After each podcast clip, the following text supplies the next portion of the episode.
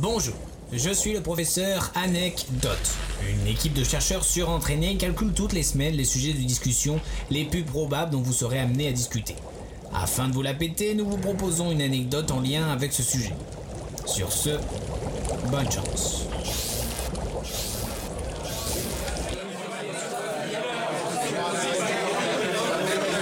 Euh, en parlant de rentrée, vous savez pourquoi la rentrée scolaire c'est en septembre?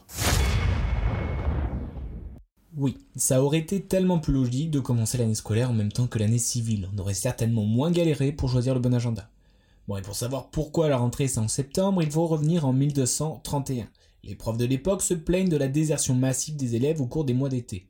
Si des agriculteurs m'écoutent, vous devez sans doute savoir que été rime avec moisson. Et à cette époque, les étudiants retournaient dans leur famille afin de prêter main forte à papa et à maman.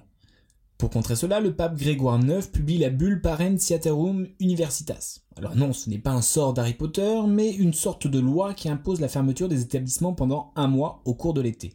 Et c'est le début des grandes vacances. Et cela dure tant que l'agriculture conserve sa prédominance dans la société française. Et les grandes vacances peuvent même aller jusqu'au 20 septembre quand on y rajoute les vendanges.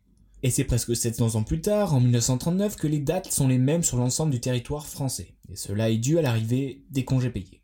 En effet, les Français partaient dès l'arrivée des beaux jours. À partir de ça, les vacances étaient fixées du 15 juillet au 30 septembre. Pour info, des exceptions légales existaient encore pour les enfants de paysans afin d'aider leurs parents lors des vendanges. Mais ces autorisations sont supprimées car les ouvriers et employés ont largement remplacé les agriculteurs.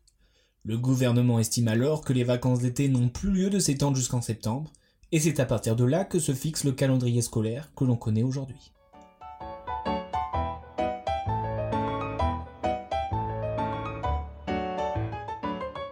Bien joué, trou de balle. Merci, sœur.